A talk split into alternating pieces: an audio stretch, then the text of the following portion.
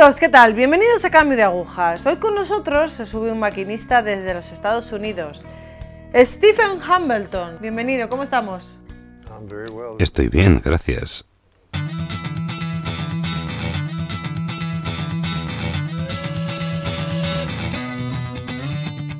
Bueno, pues vamos a empezar un poco por el principio. Cuéntanos un poco en qué tipo de familia te criaste, cómo fue tu infancia, por algunas pinceladas.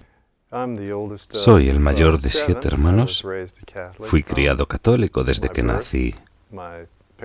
Mis padres nos educaron en la fe y toda la familia recibió todos los sacramentos. Yo supongo que tenía que haber sido el líder de mis hermanos pequeños, pero acabé alejándome de la fe. Mis padres nos matricularon en colegios parroquiales, pero en esa época, después del Vaticano II, la Iglesia estaba cambiando. Y muchos de los colegios parroquiales estaban cambiando. Y por eso las catequesis no eran muy buenas, muy sólidas. Por eso me desvié, porque no asumí la fe cuando estaba creciendo. Mm, vale, entonces deduzco que en tu niñez si erais católicos, ibais a misa, recibíais los sacramentos. ¿Me equivoco? Básicamente íbamos a misa los domingos. Mi padre estaba fuera toda la semana. Trabajó muy duro por la familia. Desafortunadamente el trabajo que tenía le llevaba fuera de casa de lunes a viernes. Solo estaba en casa los fines de semana. Mis padres confiaron en los colegios católicos para progresar en el conocimiento sobre la fe fuera de la misa católica y desgraciadamente no se hacía. No estoy diciendo algo malo sobre ello, solo que no se hizo. Entonces no teníamos fundamento en la fe, no teníamos algo donde agarrarnos. No, no rezábamos el rosario en familia. El rosario no formó parte de mi fe como joven. ¿Y de adolescente? ¿Dios tuvo algún tipo de papel en tu vida? No sé, ibas a misa a diario, en solitario. ¿Formaba parte de ti? No, no iba a misa diaria, ni en el colegio, donde fuimos quizá una vez a la semana. Diría que cuando tenía 14 años empecé a desviarme, a salirme del camino. Y ya cuando pude conducir con unos 15 años, iba a misa solo, o con alguno de mis hermanos, pero no íbamos a misa. Pasábamos fuera el tiempo que duraba la misa y después volvíamos a casa y mis padres pensaban que habíamos ido a misa. Así que la decepción y el alejarme de Dios empezaron en los años de la posadolescencia. Vale, ¿qué pasó? En vez de ir a misa, no sé, ibas a emborracharte, ibas de fiesta, hacías algo que no tuviera nada que ver con la fe. ¿Qué, qué ocurría? ¿Qué hacías? Cuando tenía 15, 16 años, no estaba tomando ni alcohol ni drogas. Pero cuando llegué a los 17, descubrí las drogas ahí. A mi padre le gustaba tomar una cerveza de vez en cuando. Entonces a mí me gustaba la cerveza y tomaba cerveza. Y fumaba marihuana. Y esto me iba alejando de la fe. Parecía que no estaba conectado a la fe la perdí totalmente. Me alejé completamente de ella. Seguía metiéndome cada vez más. Llegó un punto cuando mi madre encontró algo de marihuana que tenía en casa. Mi padre estaba fuera por trabajo. Entonces ella me echó de casa. Y con razón. Yo era el mayor y tenía que haber sido un ejemplo para mis hermanos y hermanas. Y ella tenía todo el derecho de hacerlo. Es increíble que no me matara. Yo tenía suerte que no me disparara allí mismo. Salí de casa a los 17 años y he estado fuera desde entonces. Solo puedo decir que estos años que yo he estado lejos de Dios, estos años desde los 17 hasta los 20 años más o menos, han sido los más tristes de mi vida, cuando más solo me sentí. Yo notaba que Dios estaba fuera. Yo conocía a Dios porque mis padres me enseñaron cosas sobre Él cuando era joven, pero sentí que estaba expulsando a Dios. No tenía ninguna conexión con Él.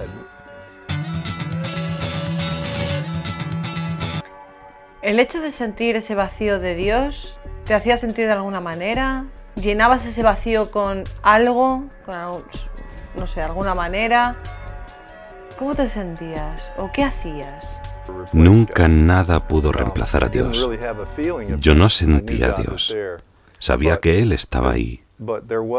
Pero había como una cáscara, un vacío, un hueco, algo allí que me faltaba. Y eso lo sentía. Sentía que era Dios lo que faltaba. Pero no estaba muy seguro. Tenía entre los 17 a 20 años. Y después algo pasó que yo no esperaba. Conocí a mi futura esposa. Nos conocimos en una fiesta con drogas. Estuvimos saliendo, quedábamos, no sé, probablemente un año. Cuando decidimos, yo decidí, pregunté a mi esposa, ¿te quieres casar conmigo? Me dijo, pues vale. ¿Cuándo? Y dije, ¿qué tal el viernes? Y ella dijo, ¿vale? Entonces estábamos de acuerdo. ¿Y ella era católica? No, no era católica. Era una chica baptista, o por lo menos con un fondo baptista. Ella no sabía nada del catolicismo. ¿Y os casasteis ese viernes en una iglesia católica? No, nos casamos por lo civil. Fuimos a visitar a nuestros padres. Cuando fuimos a los suyos, ellos estaban bien. Ya no tenían mucha fe, estaban de acuerdo con lo que hiciéramos. Pero cuando fuimos a casa de mis padres, ellos me dijeron, tú no puedes hacer esto, Steven. Eso es un pecado mortal. Vas a ir al infierno. Dije, no, os lo estáis inventando. Entonces nos fuimos de allí a casa de mi abuela.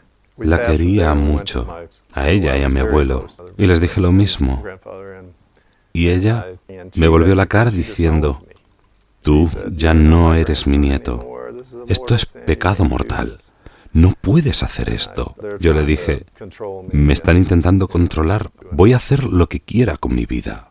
Entonces os casáis y no hay presencia de Dios en vuestra vida. ¿Qué pasa después? ¿Qué ocurre en ese matrimonio? Pues mi mujer, gracias a Dios por mi mujer, tuvo la tranquilidad, la calma para pensar en esas cosas y me decía, Steven, esto es una locura, que tus padres no vengan ni a la boda ni a la recepción. Ella empezó a pensar que tenía que haber algo de verdad en la fe católica, porque los padres aman a sus hijos y harían cualquier cosa por ellos. Y ella empezó a ir a cursillos católicos. Ella llamó a mi madre y hablaba con ella y con mi abuela. Y ellas la animaron a investigar sobre la fe.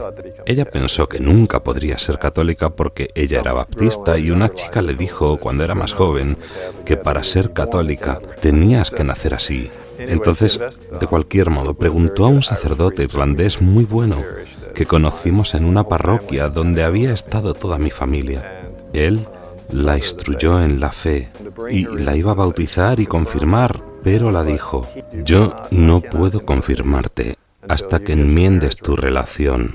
Entonces le dijo a Dolores, tienes que o casarte, enmendar tu matrimonio, o decir a Steven que se vaya de casa. Entonces acabamos casándonos. Mis padres estaban muy contentos y llevaron a toda la familia a la boda.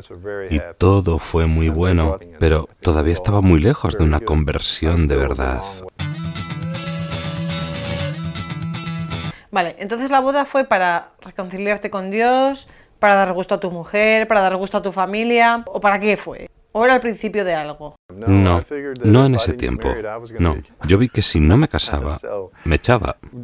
No empecé a tener una conversión hasta que empezamos a ir a misa.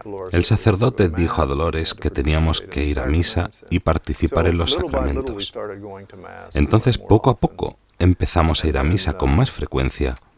Y la dinámica de la familia cambió. Nos trasladamos lejos de Jacksonville, la ciudad donde vivimos ahora, y donde nació nuestro primer hijo. Y ya en esa época nos metíamos cada vez más en la iglesia. Empezamos con distintos ministerios en la parroquia del pueblo donde estábamos. Creo que es allí donde empezó mi conversión. Por lo menos la presencia de Dios entró más plenamente en mi corazón en ese momento. ¿Y cómo ocurrió? ¿Cómo entró en tu, en tu vida? ¿Fue poco a poco? ¿Fue de repente? ¿Fue por algo que alguien te dijo? Pues yo lo atribuyo a la gracia del rosario. Las oraciones de mi mujer llegó muy poco a poco, muy poco a poco. Ese hueco que yo sentía, esa tristeza, ese vacío, empezó a llenarse y la alegría empezó a entrar y así la paz. Pero fue muy poco a poco, muy poco a poco. Yo lo atribuyo a las oraciones de mi mujer en particular y de mi madre y padre y de mi abuela. Ellos rezaban rosarios por nosotros y rosarios y rosarios por nosotros. Y mi corazón por fin se ablandó hasta el punto en que yo verdaderamente quería, deseaba ir a misa. Y como teníamos un bebé, para mí fue muy importante que el niño conociera a Dios y de una manera más personal, más que solo ir a misa. ¿Y de qué manera cambian las cosas? Quiero decir, externamente, ¿cómo se nota que entra Dios en tu vida? Porque si ya estaba, ¿cómo se manifiesta hacia los demás? ¿Cómo cambias tú? ¿En qué lo notaría yo? ¿En qué lo notaba la gente que te rodeaba? Pues la familia iba creciendo poco a poco y Dolores hablaba con mi madre. Ella preguntaba muchas cosas a mi madre. Mi madre ha sido una influencia para ayudar a mi mujer a avanzar. Ella iba avanzando rápidamente y me estaba arrastrando lentamente, pero mi corazón estaba abierto y yo estaba escuchando. Entonces también iba avanzando. Mi madre animó a mi mujer a que hiciera homeschooling, a educar a los niños en casa. Y es ahí por donde entró todo el peso de mi conversión. El grupo de homeschool que usábamos es San Elizabeth Ann Seton, en Virginia. Es muy bueno, muy tradicional, conservador, en línea con el Santo Padre, los obispos, con el magisterio. Y una de las cosas que estaban promoviendo fuertemente fue que las familias rezaran el rosario. Pues yo todavía era un poco cabezón, muy, muy cabezón, se podría decir, y no rezaba el rosario. Y Dolores me animaba. Reza el rosario, reza el rosario, tenemos que rezar el rosario. Tú tienes que llevar el rosario en familia. Por favor, lo puedes hacer. Entonces en un momento hubo un clic en mi mente. Yo estaba arrodillado en la misa un día, antes de que empezara, y escuché una voz en mi corazón. Y fue Jesús. Creo firmemente que fue Jesús. Y me hizo la pregunta, ¿qué has hecho por tu familia? Tú sabes que un día estarás delante de mí y ¿cuál será tu respuesta? ¿Qué habrá en tus manos? ¿Qué respuesta me darás? Y yo supe que fue en ese momento el cambio. Dios me estaba llamando para decirme, tienes que rezar el rosario, tienes que embarcarte y ayudar a tu familia a ser católica de verdad. Tú eres el líder de tu familia y sabes lo que tienes que hacer. Entonces desde ese día empezamos a rezar el rosario en familia. Y la familia cambió radicalmente, 180 grados. Fue milagroso. La gracia entró en mi familia.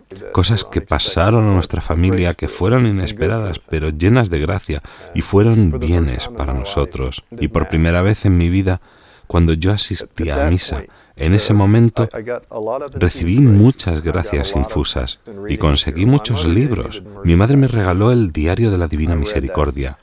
Lo leí y después cuando iba a misa, sabía que Dios me había dado el don de saber que Jesús estaba en el sagrario. Tenía 38 años y Dios por fin me dio ese don porque por fin había abierto mi corazón. Entonces, hoy en día, cuando voy a misa, sé quién está dentro del sagrario.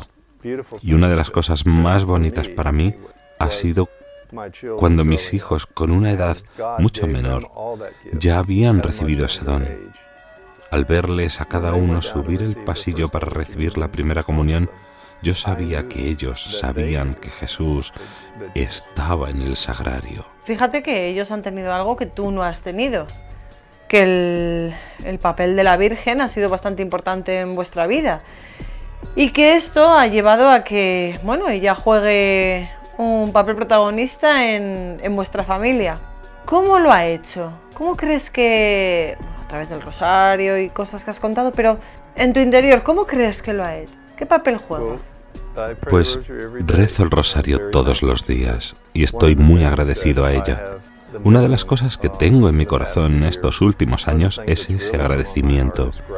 Estoy muy agradecido ahora por todas las cosas y miro hacia atrás en mi vida y sé que he tenido una vida extraña y no tenía que haberme alejado de Dios. Pero estoy muy agradecido a Dios por permitirme volver y doy gracias a nuestra Madre por enseñarme el camino y por llevarme a la cruz y por enseñarme todas estas cosas. También leo la Biblia todos los días y me encanta. Las sagradas escrituras son muy bellas para mí. Es como una historia de amor, la historia del amor de Cristo por nosotros. ¿Sabes? Lo siento en mi corazón. Las escrituras y nuestra Madre me han infundido muchas gracias y mucho amor. Ahora seguramente hay alguien que esté viendo este programa y que esté en la misma situación en la que has estado tú y que encima no cuente con la ayuda con la que has contado tú. ¿Qué le dirías a esa persona o a esas personas que estaban igual de perdidos que estabas tú? Hay esperanza. Eso lo creo profundamente, de verdad. Diría en particular a los hombres que somos muy soberbios. Sabes, cualquier persona que tenga orgullo, si abre su corazón, solo una grieta en su corazón y permite a Dios que entre, experimentará una paz y un gozo sencillamente inexplicable. Es sobrecogedor y consolador y cambia tu vida. Te permite ver a Dios o a la vida en particular, aun si no eres cristiano, pero te permite ver a Dios, la vida, desde otra perspectiva. ¿Puedes contarnos alguna gracia que hayas recibido a raíz de tu conversión? No sé, una gracia que te llame especialmente la atención. Yo diría que cuando Dios me hizo saber que Él estaba presente en el sagrario, en el sacramento, mi entera manera de celebrar y alabarle en la misa es tan bello, tan asombroso. Entro en la misa y me siento totalmente en casa, totalmente cómodo, totalmente rodeado por Él.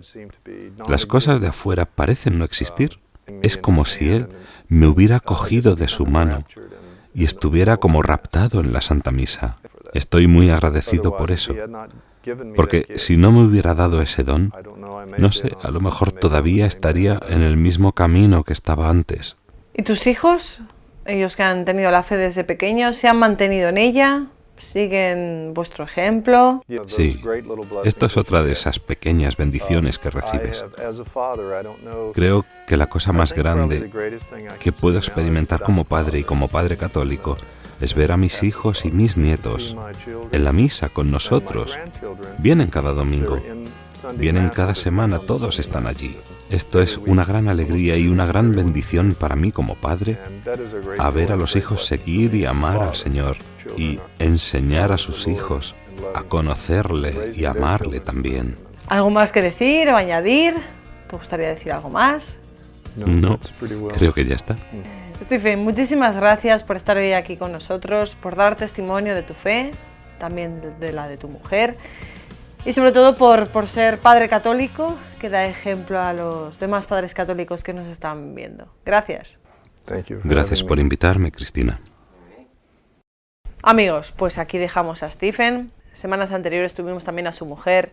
Una familia que, bueno, surge de la nada para llegar al todo surge de un matrimonio civil para llegar a un matrimonio católico con todas las letras. Y que como él mismo dice, qué orgullo ver a tus hijos, pero no solamente a tus hijos, sino a tus nietos, todos como familia, acudir a la Eucaristía y vivir la fe de manera tan intensa.